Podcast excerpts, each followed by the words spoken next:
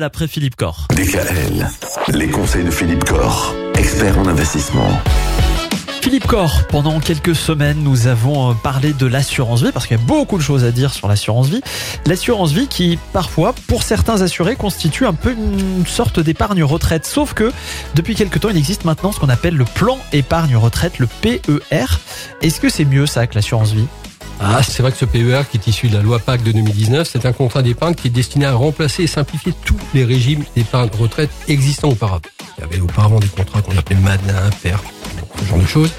Le législateur, hein, pour ce PER, a enfin compris que l'épargnant qui arrive à la retraite, il souhaite pouvoir récupérer son capital et non pas devoir parier sur son espérance de vie pour récupérer ce capital au travers d'une rente mensuelle dont il ne sait pas combien de temps il va l'apercevoir. Mhm. Et auparavant, tous les contrats fonctionnaient comme ça. C'est-à-dire qu'au moment de la retraite, ils étaient liquidés sous forme de rente. Le PER, on peut récupérer le capital. Alors le PER, c'est un contrat d'épargne qui est souple.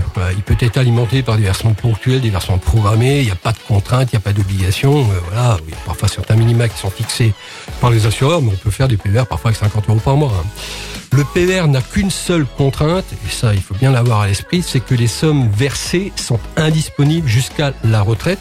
Alors sauf effectivement certaines situations particulières, bon, en cas d'invalidité, de décès du conjoint, ou du partenaire paxé. Ok. il faut le savoir. En cas d'acquisition d'une résidence principale, en cas d'expiration de droit à l'assurance chômage.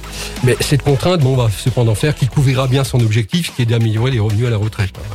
c'est de l'argent qu'on ne peut pas dépenser avant, donc forcément, il sera là quand il faut.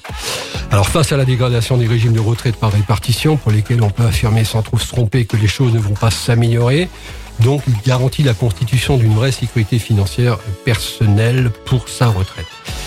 Alors le PER, il peut être souscrit sous forme de compte titre ou d'assurance vie, mais c'est sous forme d'assurance vie qu'on voit le plus fréquemment et qu'il est le plus pertinent selon nous.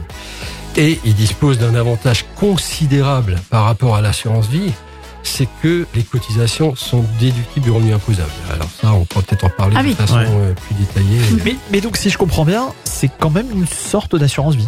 C'est une assurance vie. Elle fonctionne pratiquement comme une assurance vie. Il y a quelques nuances, on en parlera dans les prochains jours, mais c'est une assurance vie. Ça peut être souscrit dans le cadre de chez un assureur comme un contrat d'assurance vie. Et donc, il y a certains avantages fiscaux. C'est de ça qu'on parle demain? C'est de ça qu'on parle demain. Allez, à demain. à demain.